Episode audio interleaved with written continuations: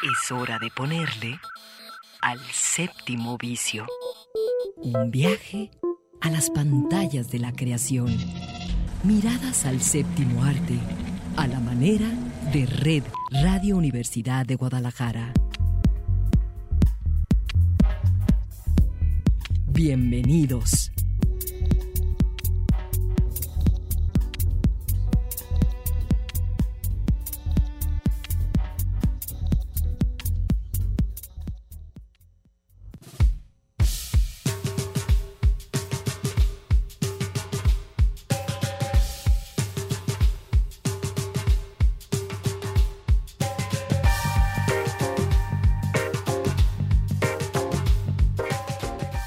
Son las 3 de la tarde y así comienza el séptimo vicio.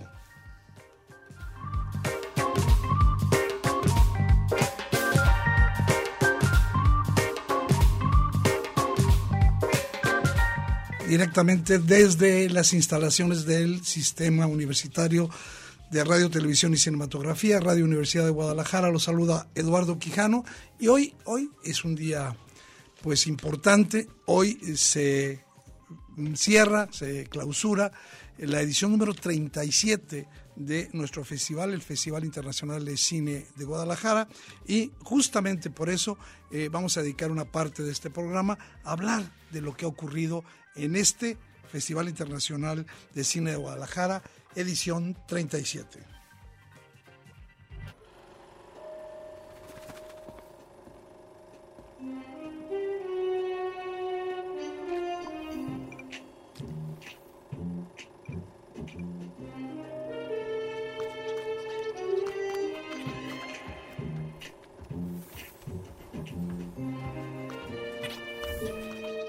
Y bueno, pues lo, lo primero es lo primero, felicitar al equipo encabezado por la directora del festival, por Estrella Alaiza Briseño, a ella y a todo su equipo, eh, eh, a los voluntarios, a, todos aquellos que hicieron posible que esta edición llegara o esté llegando a su eh, final. creo que un festival es mucho más que ver películas.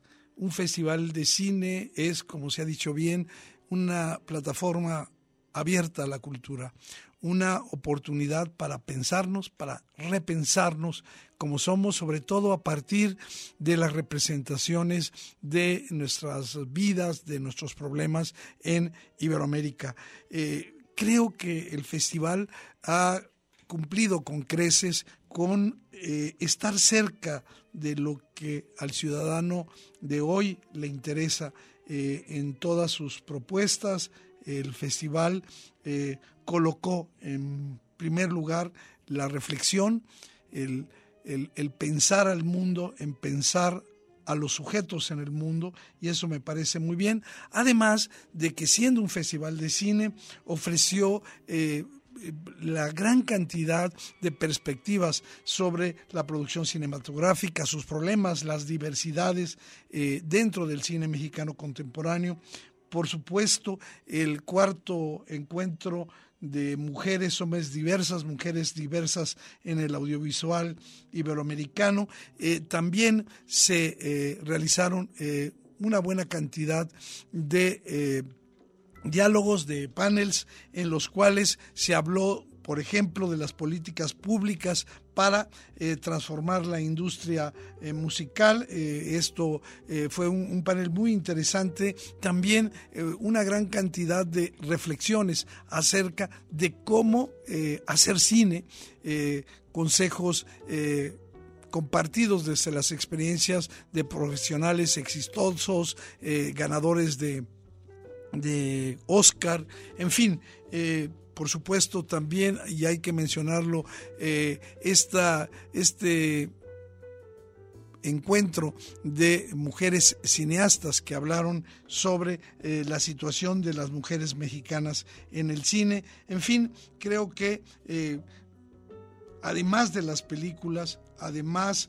de las reflexiones, además de la música, eh, y de toda esta gran cantidad de conversaciones que se establecieron a partir de la simple idea de hacer una película y justamente por eso en este momento vamos a hacer una especie de recordatorio, de resúmenes con voces que estuvieron presentes en el festival y regresamos en un momento.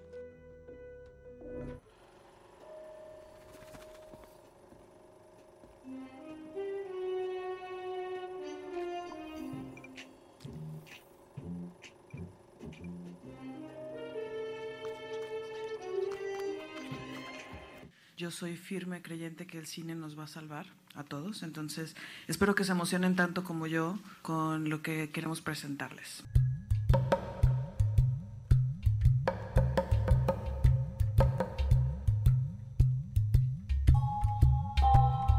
El invitado de hoy es director, es guionista, es arquitecto y es mi hermano el señor Manuel Bucaram.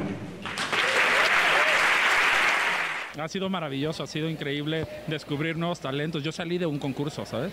Entonces para mí hacer este tipo de, incubadoras y de propuestas y de la mano de Moet de Chandon y de la mano del Festival de Cine de Guadalajara, pues me dan la posibilidad de también de volverme a emocionar y volverme a llenar como de este input de gente que está empezando en la industria, ¿sabes? Y que creo que es importante extender la mano y hacer juntos una fuerza.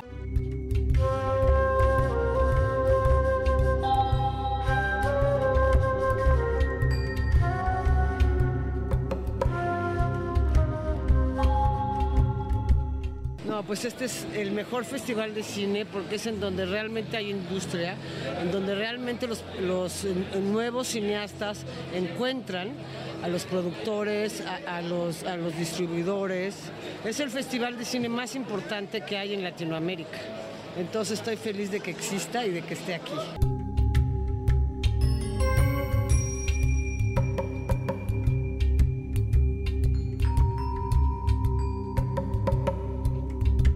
Empieza todo desde el rigor, desde decir cómo voy a registrar las cosas, cómo, cómo me acerco a, a entender la visión del director, del proyecto, eh, qué puedo aportar yo.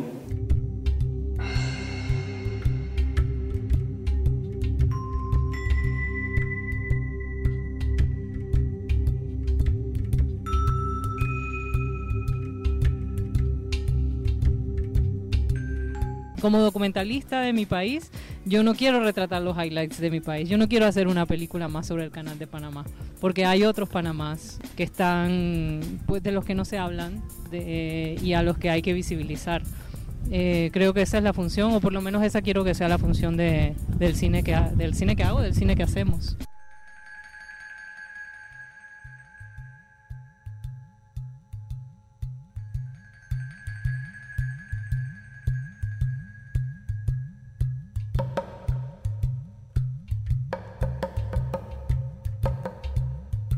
Guadalajara se ha caracterizado a lo largo de sus 37 años por ser un semillero muy importante de cineastas jóvenes, de cineastas operaprimistas, de estos cineastas que hoy más que nunca en la vida tenemos que cuidar y atesorar.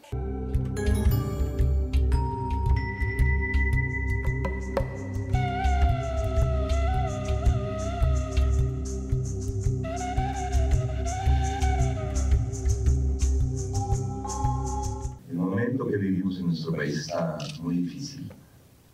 Asesinatos, desapariciones, violencia, impunidad, corrupción, destrucción del entorno, por no hablar del poder de destrucción que tiene el narco.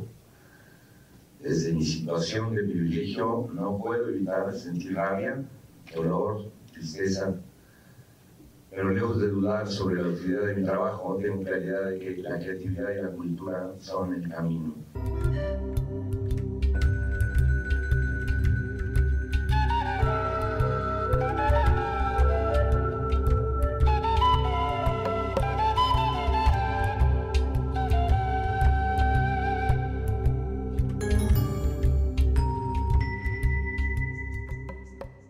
Séptimo vicio.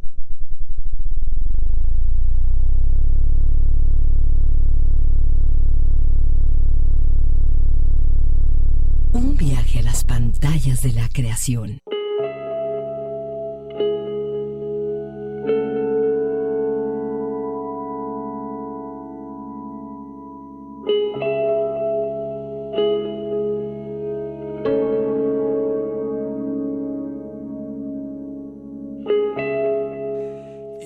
también hay que mencionar dentro del resumen de este Festival Internacional de Cine de Guadalajara que está concluyendo eh, varias cosas. El, cine medioambiental, la muestra de cine medioambiental, el nuevo premio que se va a entregar a la mejor película.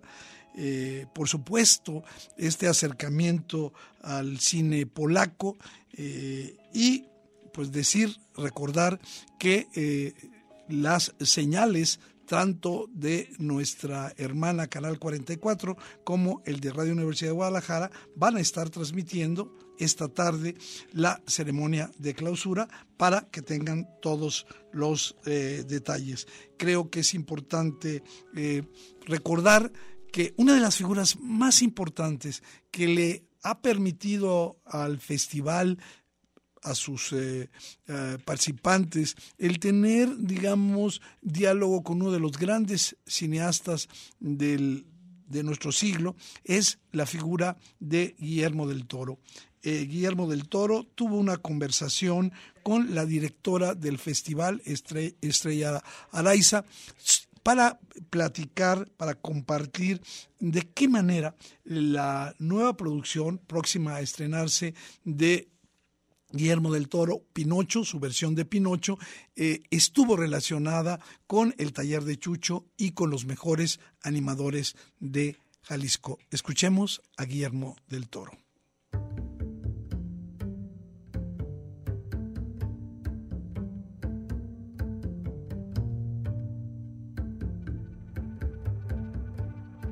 lo que sucede es que hay ciertos personajes, yo creo que 10, 15 personajes en la historia de la literatura, que puedes hacer tantas variaciones como quieras.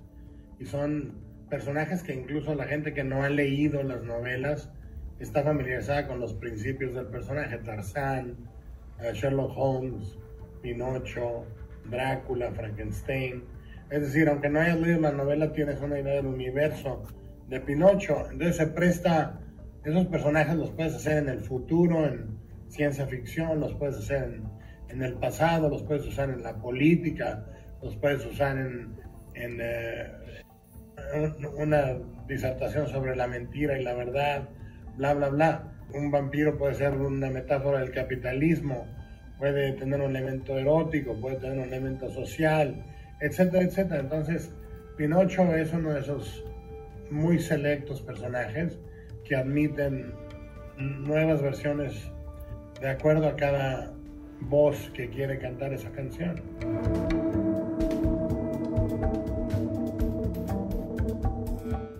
¿Por qué es tan importante Guadalajara en la producción de esta película? Bueno, hace muchos años, cuando yo empecé, yo empecé con animación en plastilina en Super 8, mis primeros cortitos. Luego con Rigoberto Mora hicimos pininos eh, con la plastilina también en, comerciales, en pequeños cortos de él, etcétera, etcétera. Y luego vino de ahí una generación muy fuerte que está presente ahorita como elementos creativos en Guadalajara de, de, creo yo, de vanguardia de stop motion y de animación en México.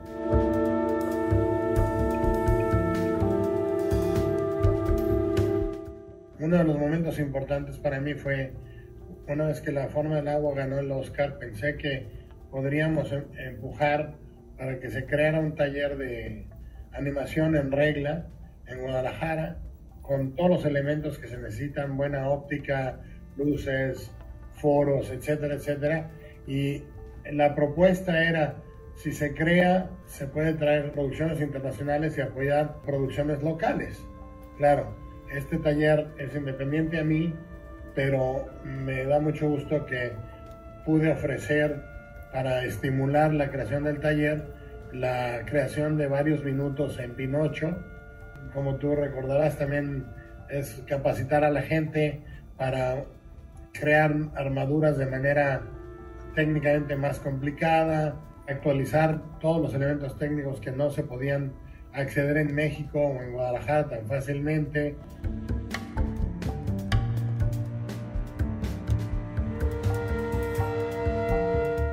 Era muy importante para mí que los títeres principales de la película nos tocaran manos tapatías de animación, es decir, Me interesaba que estuvieran con Pinocho, con el grillo, con todo este mundo del más allá, que es la, es la secuencia principal de hecha en Guadalajara, la de los conejos negros.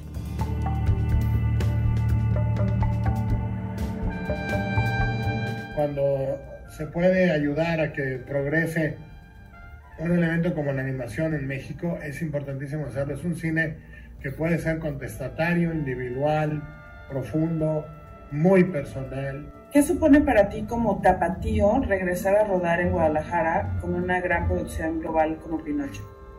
Para mí lo, lo que es más bonito, eh, recoger la estafeta que se dejó hace muchos años.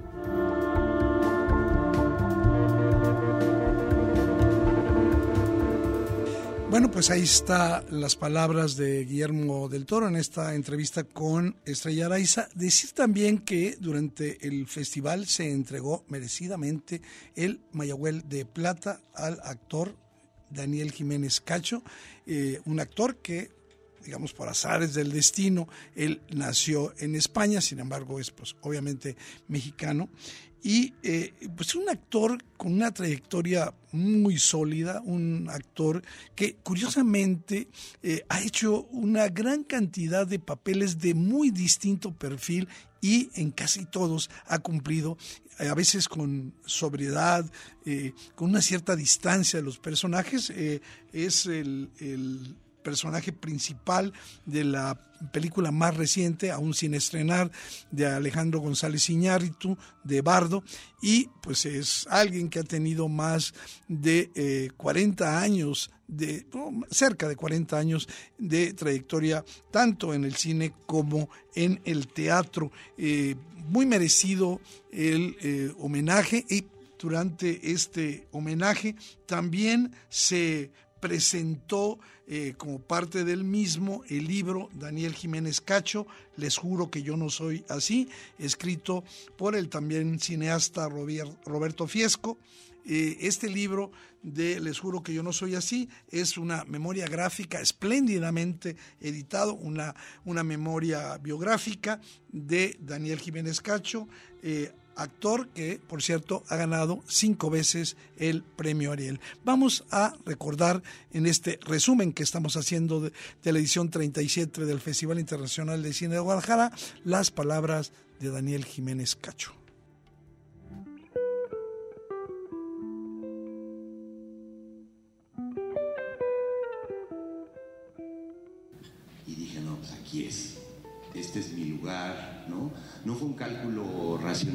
Ser actor y voy a quiero hacer. No, no, no, fue una cosa, un sentimiento totalmente físico de aquí es donde yo puedo estar bien, vital, con energía.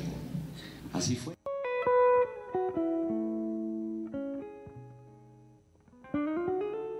Ser actor o actriz tienes que conocerte ¿no? Para saber qué, te mueve, cuáles son tus resortes, qué registros tienes, qué emociones, qué... Y para eso te tienes que conocer, te conoces a través del trabajo, te conoces a través de las terapias, te conoces a través de las chingas, de los fracasos, en fin.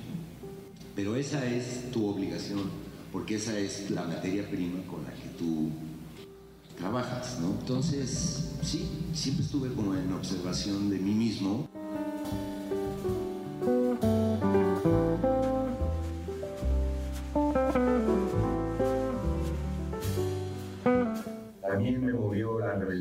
Porque me di cuenta que actuando se puede decir lo que no se debe decir o mostrar lo que se quiere ocultar. Muy pronto actuar se convirtió para mí en el espacio de libertad y crecimiento que mi espíritu buscaba. Debo confesarles que mi padre hubiera querido ser actor y que la guerra civil española se me pidió, así que quizá lo único que he hecho es hacer lo que él no pudo. Gracias, papá.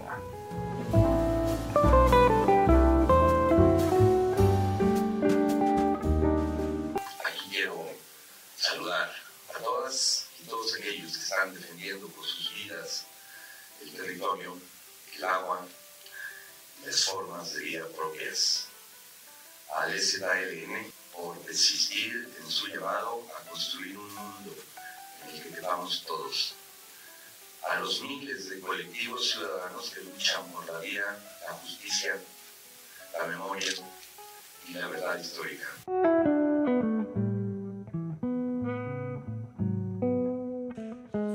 Ahí algunas de las palabras que durante esta entrega del Mayahuel de Plata expresó Daniel Jiménez Cacho también en eh, la eh, presentación de el libro escrito por eh, Roberto Fiesco, te juro que yo no soy ese.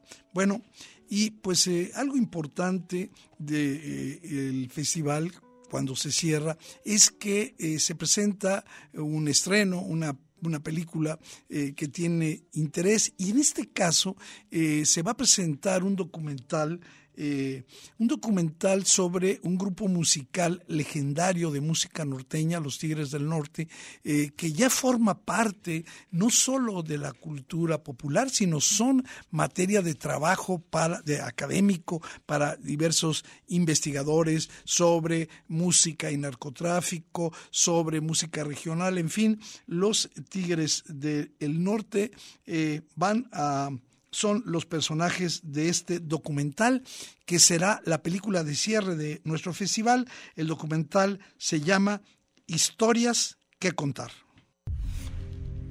La inclinación de la música no era porque queríamos ser famosos, era para beneficio de nuestra familia, mi papá, mi mamá. Mi papá siempre decía, la escuela primero, pero también tenemos que trabajar teníamos nombre como grupo musical, pero, pero cantábamos juntos. Mi papá recibió un balazo. A raíz de ese accidente las cosas toman otro camino. Decidimos irnos de ahí del rancho, salir a trabajar. Teníamos la necesidad de ayudar a nuestros papás. Emprendimos el vuelo hacia Estados Unidos. Era una oportunidad única para nosotros, ¿no? Prácticamente ir eh, restaurante por restaurante, bar por bar, y si te dejaban donde pudieras cantar ahí. Podíamos cobrar un dólar la canción y dos dólares. Trabajamos de, lunes a jueves y de viernes, a veces los fines de semana nos íbamos a tocar. Iban a trabajar y no, no convivíamos. No pegaba ni una canción. Y fue cuando entran las frustraciones. Habíamos tomado la decisión que si las cosas ya no funcionaban, ya dejar este asunto por la paz no se imaginaban que iba a ser el suceso que fue. Todo el mundo ya empezaba a hablar de los Tigres del Norte. Soy el jefe de jefes, señores. Que estamos muy orgullosos de ser parte de lo que es la música norteña y de ser los Tigres del Norte. Han querido arañar mi corona.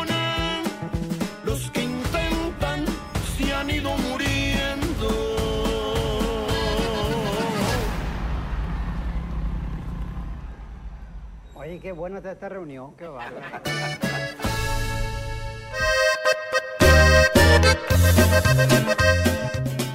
Ahí está, historias que contar hoy a las siete y media de la noche en el conjunto Santander de Artes Escénicas, ahí en la Cineteca de la Universidad de Guadalajara, del Festival Internacional de Cine de Guadalajara. Película de cierre, una película que seguramente mm, va a causar mucho interés no solo en quienes son eh, fans de los Tigres del Norte, sino en toda, digamos, la población, ya que son figuras eh, verdaderamente queridas eh, los Tigres del Norte. Bueno, y bueno, para darle una adelantadita a lo que al tema de nuestra siguiente parte del programa, vamos a escuchar esta canción con The Temptations y hacemos un breve corte.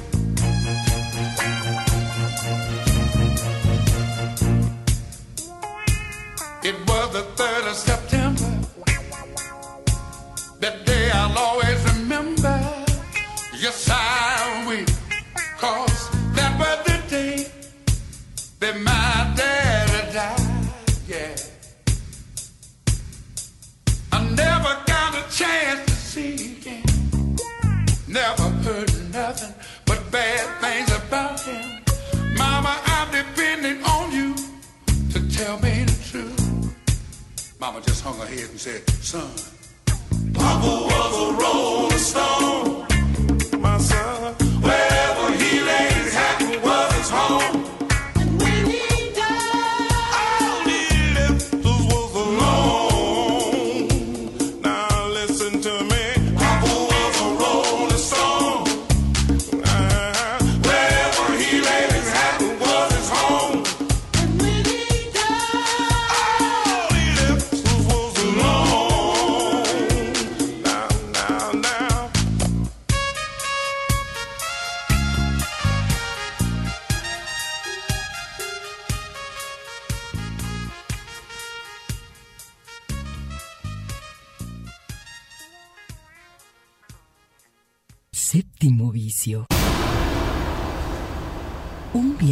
Las pantallas de la creación. Séptimo vicio. Un viaje a las pantallas de la creación.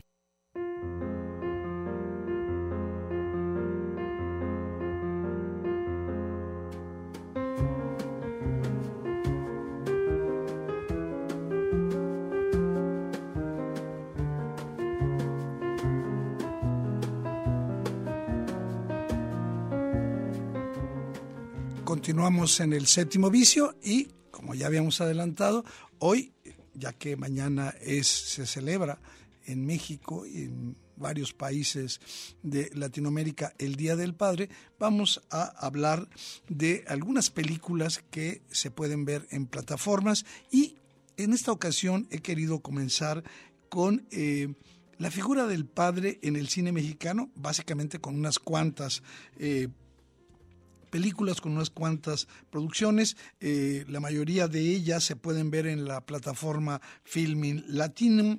Eh, películas donde eh, se va a explorar desde distintas posiciones la figura paterna, obviamente en un lenguaje mucho más contemporáneo que lo que lo hacía el cine de oro o el cine de los años 50 y por supuesto, eh, abordando temáticas y en contextos eh, diferenciados. Eh, creo que la figura del padre, el padre, sea la presencia física o la, ausencia del padre, van a ser determinantes en el relato de cada historia. Y bueno, yo comenzaría con una película que aparentemente no... tiene nada que ver con el padre, pero para mí sí lo tiene. Y me refiero a la película El violín, eh, se puede ver en Filmin Latino, eh, este gran relato en blanco y negro que va a contar la vida de eh, don Plutarco, un músico campesino que junto con su hijo forma parte de un movimiento guerrillero. En este caso, en el violín, eh, don Plutarco eh, va a representar la figura eh, de un padre, de aquellos padres que hacen todo por defender lo que le pertenece, no solo, digamos, a él mismo, sino a toda una comunidad de la que él forma parte, defender la tierra, la música, las tradiciones, el lenguaje oral. Eh, en el caso del violín, el padre es la figura, es el referente, quien transmite valores, el quien es la vía de la prudencia, de la sabiduría y, por supuesto, también de la resiliencia.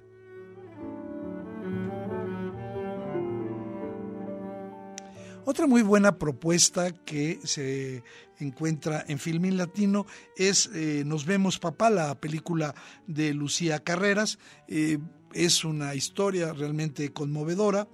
Eh, en ciertos momentos puede incluso resultar devastadora, que nos plantea cómo una hija tiene que aprender a sobreponerse al duelo ante la pérdida de su progenitor el personaje de Nos vemos papá está enajenada por el dolor y en ese, en ese momento de su vida eh, se va a debatir entre eh, esta encrucijada que plantea una realidad insoportable y el deseo de evadirlo. Eh, Nos vemos papá es una película conmovedora, innovadora también en la forma en que cuenta la historia, que va a resignificar desde la figura de un padre ausente el valor de la familia y el poder de escuchar voces cercanas que muchas veces son ignoradas y de paso silenciadas.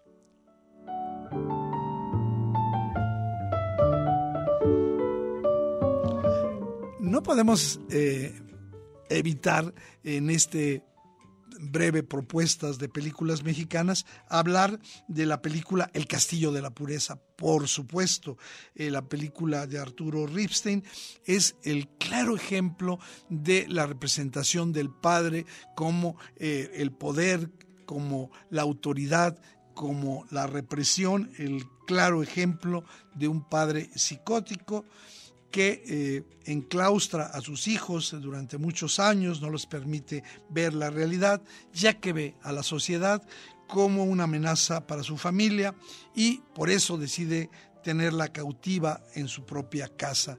Eh, creo que es una de las eh, de los retratos más dolorosos, más terribles, pero también tristemente cercanos a esa realidad de padres violentos, autoritarios, padres que no reconocen la libertad, que viven, que viven doble vida, que, eh, eh, digamos, dan muestras de una doble moral.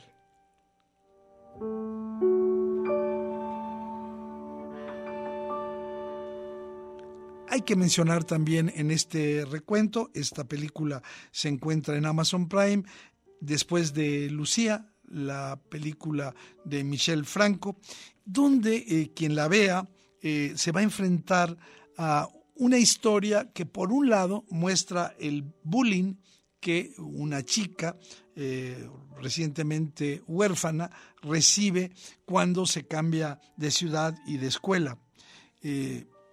Al mismo tiempo nos va a mostrar la manera en que cada uno de los personajes de una familia, en particular el padre, enfrenta la pérdida eh, de su esposa, la madre de Alejandra, la chica, y cómo ambos, al no comunicarse, al no tener un verdadero vínculo de soporte, eh, se digamos, se aíslan en este ensimismamiento y eh, sobre todo el padre, eh, traduce su dolor, su angustia en eh, acciones violentas.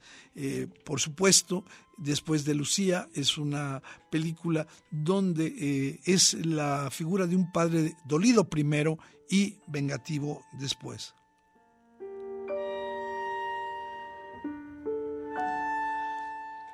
Y por supuesto, en Amores Perros, en las historias de Amores Perros, me parece que en una de las lecciones más importantes de la película es la que se ofrece desde el personaje del chivo, eh, como una figura paternal eh, que es mostrada como una especie de fantasma sin redención ni, ni historia en la memoria de su hija Maro.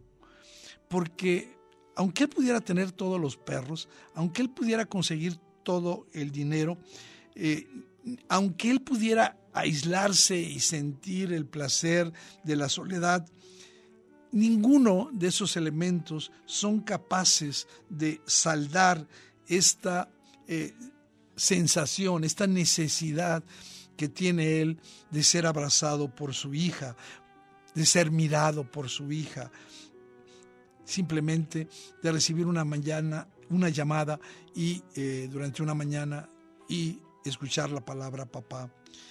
Para el chivo, sin ese vínculo que lo haga sentir padre, la vida parece no tener sentido, la vida es sin esta posibilidad de ejercer realmente su eh, paternidad, la vida es solo eh, una especie de condena eterna, de exilio, de andar por el mundo dando tumbos, pensando que como en este momento ya no hay revolución, bueno, pues él tendrá que vivir con esa pérdida de su hijo, de su hija para siempre. Amores Perros se puede ver en la plataforma Netflix.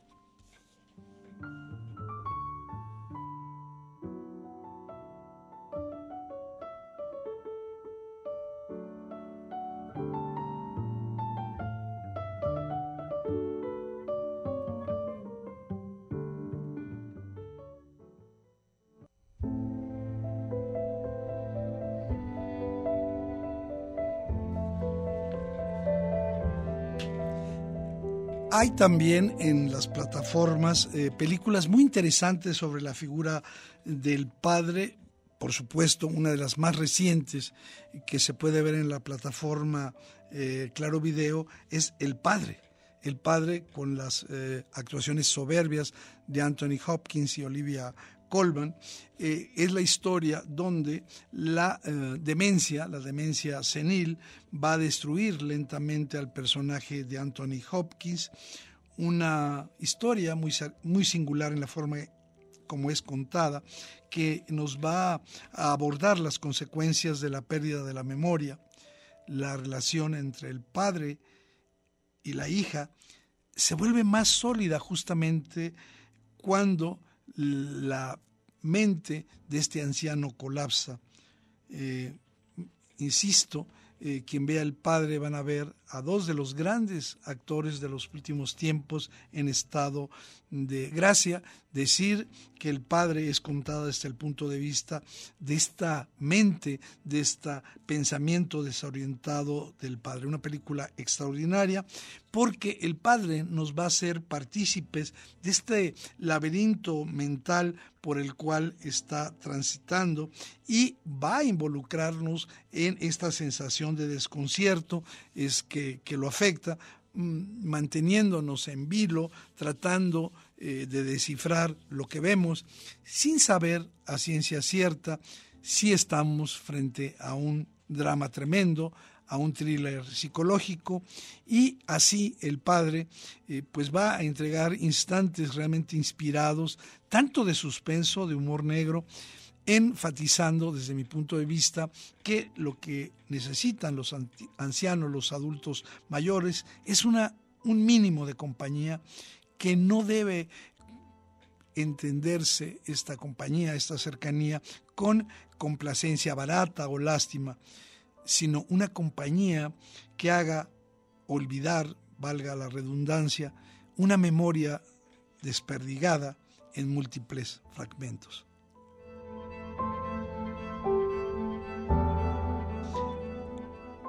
Otra película que se puede eh, adquirir, que se puede rentar en Apple TV, es En el nombre del padre, una de las más fascinantes actuaciones de Daniel Day-Lewis, que fue estrenada en 1993, dirigida por el inglés Jim Sheridan, y que justamente está basada en eh, hechos narrados en la, biografía de Jerry Conlon. Eh, justamente creo que el título de esta biografía era Inocencia Probada donde eh, eh, Conlon cuenta sus vivencias eh, después de haber sido condenado con pruebas falsas por un crimen que jamás cometió y por el cual también mantuvieron preso a su padre, su padre Giuseppe. Conlon era uno de los cuatro de, Guildford, así se llamaban, cuatro jóvenes que fueron condenados y encarcelados injustamente en el Reino Unido allá en 1974, acusados de poner dos bombas y de pertenecer al eh, ejército eh, revolucionario irlandés. Eh, aquí lo interesante es que la mayor parte de la película transcurre en la cárcel donde el personaje de Conlon y su padre, están alojados en la misma celda. El padre es un hombre honesto y trabajador, lleno de indignación, mientras que el personaje de Conlon está lleno de autocompasión, de desesperación, pero poco a poco, inspirado en su padre, empieza a intentar demostrar su inocencia y tiene que convencer a una abogada eh, interpretada por Emma Thompson, de que lo defienda. Una película más es una película eh, que se llama El hijo de Jean que se puede ver en Amazon Prime y que cuenta esta necesidad eh, vital que tienen las personas de, de armar su rompecabezas, su árbol genealógico, para dar respuestas a muchas preguntas sobre quiénes son. Eh, el hijo de Jen es un excelente eh, drama familiar que tiene un aura de misterio que nos va haciendo que se nos forme un nudo en la garganta, el hijo de Jane, es una de esas pequeñas joyas que no deberían pasar desapercibidas para los amantes del mejor cine europeo.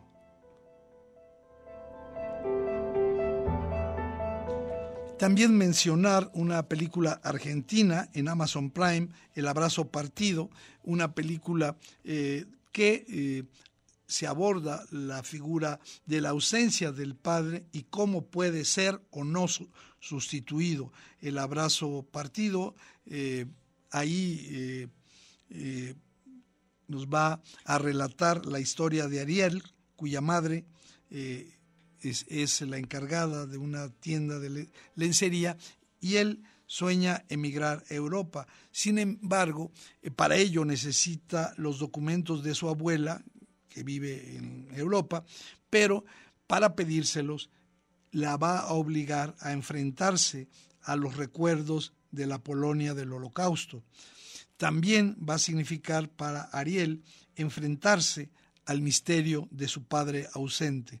Cuando Ariel nació, su padre se fue a Israel eh, a servir en la Guerra de los Seis Días de 1973, pero nunca regresó.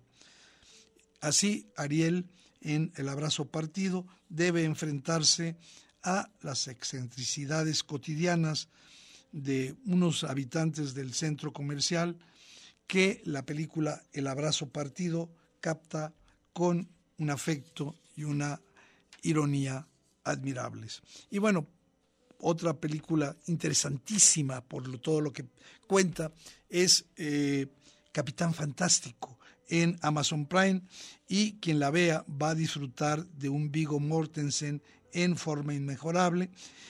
Eh, él va a representar a Ben, un padre de familia que eh, decide criar a sus seis hijos con edades que van de los 5 a los 20 años al margen de la civilización. Se los lleva al medio del bosque, ahí van a vivir, ahí los va a proteger él de un mundo que ha evolucionado demasiado rápido y que eh, se ha olvidado de lo que en verdad importa, el cuerpo, la mente, el espíritu. Ahí viven desprovistos de electricidad, sin teléfonos celulares, sin televisión, cultivan sus propias tierras, comen lo que pueden cosechar. Sin embargo, este aislamiento va a representar un enorme problema para eh, la vida de sus hijos. Pues ahí está. Y bueno, también decir que la gran película sobre la figura de este padre inmoral, pero al mismo tiempo poderosísimo, es El Padrino. Un padre con una moral cuestionable, como Vito Corleone, que hace, eh, que le da un marco a la vida criminal para su hijo Michael y apenas podrá contener su dolor al ver los restos de su hijo Sonny. El lema favorito de el padrino Vito Corleone era un hombre que no pasa tiempo con su familia, nunca puede ser un hombre de verdad. Dos películas de animación que vale la pena mencionar con la figura del padre, por supuesto, Buscando a Nemo y El Rey León, ambas en la plataforma Disney.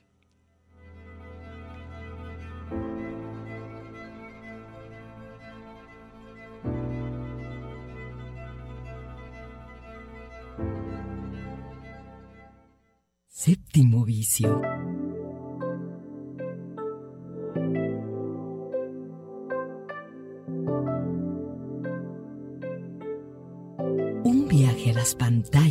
Creación.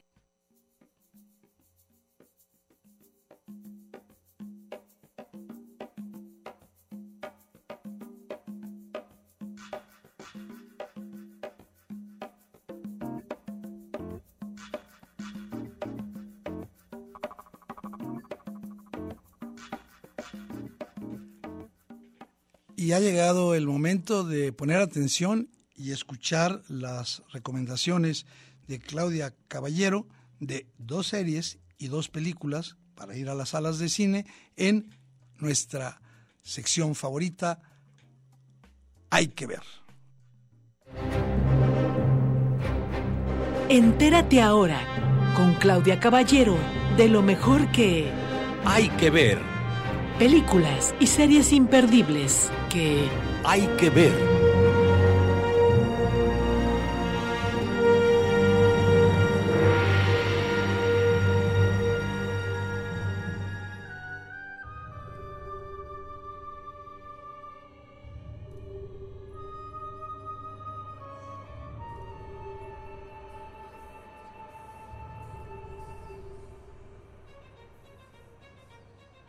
¿Qué tal amigas y amigos del séptimo vicio? Un saludo Eduardo. Es un gusto siempre estar aquí compartiendo algunas de las recomendaciones o sugerencias para que ustedes puedan, si es este fin de semana, poder estar al tanto de las novedades y las entregas que hay tanto en las plataformas eh, que ustedes pueden seguir en sus dispositivos móviles, en su casa, en la comodidad de su gran pantalla, o bien que vayan al cine, a las salas de cine, para poder también disfrutar de estas historias. Hoy les tengo dos series de televisión y dos películas para compartir sobre todo aquellas novedades que han llegado, por ejemplo, en la plataforma HBO y que estoy segura que si a ustedes el actor Adrian Brody eh, les gusta por su trabajo, pues eh, llegó con el mundo de Stephen King a HBO esta entrega Chapel White o Chapel Wait. Es una serie de terror que nos lleva a una historia aterradora de 1850 en donde él es el capitán Charles Boone, es un padre de tres hijos que después de la muerte de su esposa eh, los lleva a vivir a Preacher's Corners, es ahí en donde se encuentra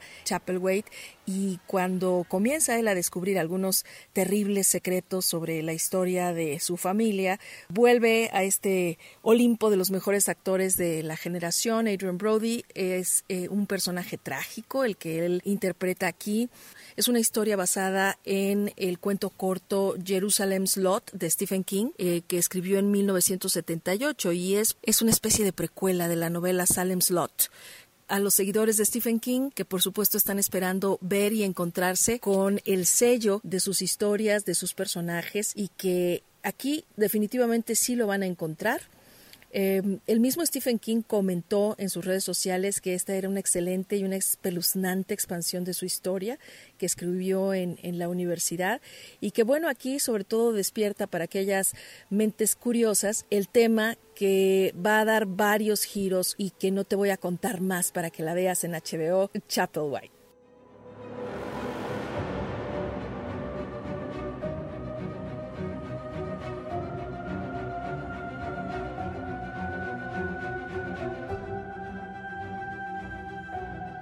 La entrega que tengo a continuación para ti es una sugerencia en la que también vas a disfrutar de grandes actuaciones porque los coprotagonistas son Cissy Spacek y J.K. Simmons que interpretan a una pareja encantadora en esta serie en la plataforma Amazon Prime. Un drama de una pareja que envejeció junta, ¿no? Pero lo interesante es que hace años, según te lo muestran desde el inicio, ellos descubrieron una cámara enterrada en su patio trasero que inexplicablemente les conduce a otro planeta. Son ocho episodios, sí, ciencia ficción, secretos, drama íntimo de ellos en la familia, ciencia ficción, hay brincos hacia otros lugares o el pasado o el futuro. Creo que podría ser interesante para aquellos que sigan estos episodios que, siempre nos despiertan la, el asombro, la capacidad de pensar que hay más allá Sí, es importante que pongas atención porque si bien lo disfrutarás por las actuaciones, de repente hay que tener cuidado en seguir la historia y que no por accidente un día vayas a ver otro episodio más adelante, porque entonces sí creo que sería muy difícil seguir esta historia. Pero de qué es buena? Es buena. Night Sky se llama en Amazon Prime.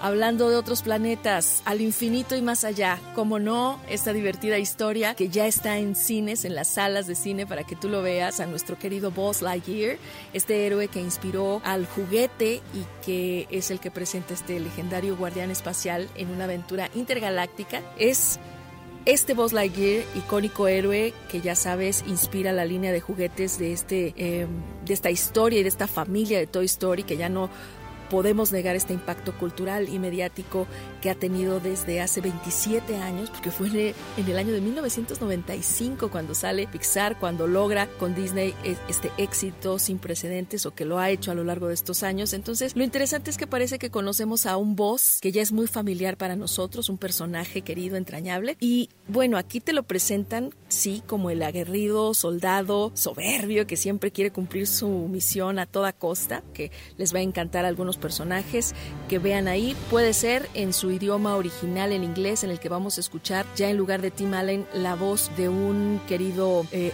y, reconocido también en esta voz Chris Evans y con Uso Aduba, que es esta actriz estadounidense conocida porque interpretó a Susan Ojos Locos en la serie de Orange is the New Black, que interpreta a la guardiana espacial eh, que aparece junto con vos en esta entrega. En los cines ya está y ya me contarás qué te parece.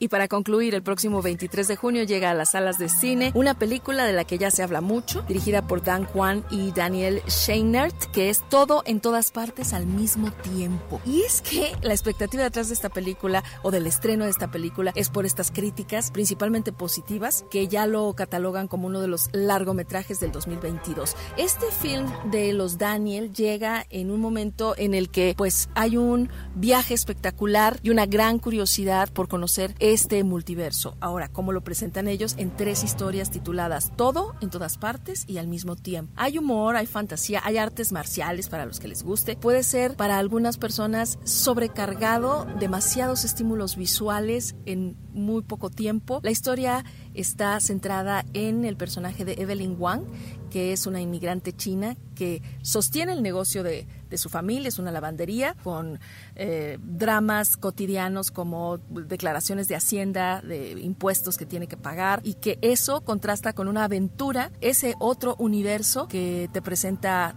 todas las otras historias que no te voy a contar para que vayas al cine. Ya me platicarás tú y esperemos disfrutar también mucho más de este séptimo vicio en lo que resta del mes de junio y preparándonos para el verano. Muchas gracias Eduardo, feliz fin de semana.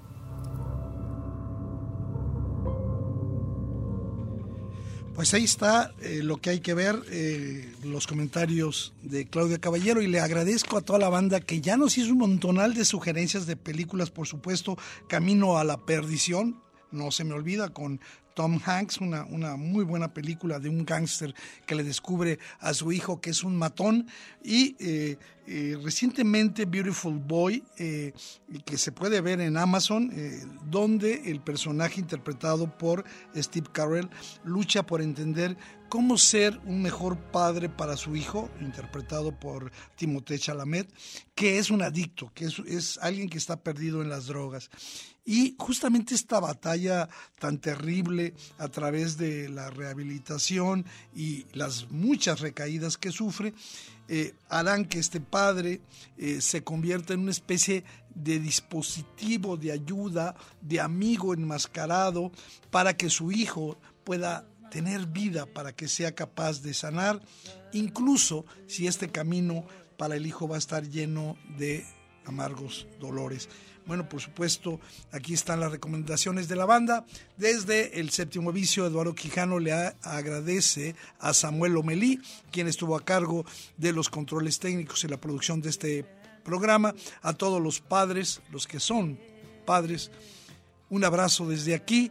Los espero la próxima semana en punto de las 3 de la tarde en nuestra cita con el mejor de los vicios, el séptimo vicio.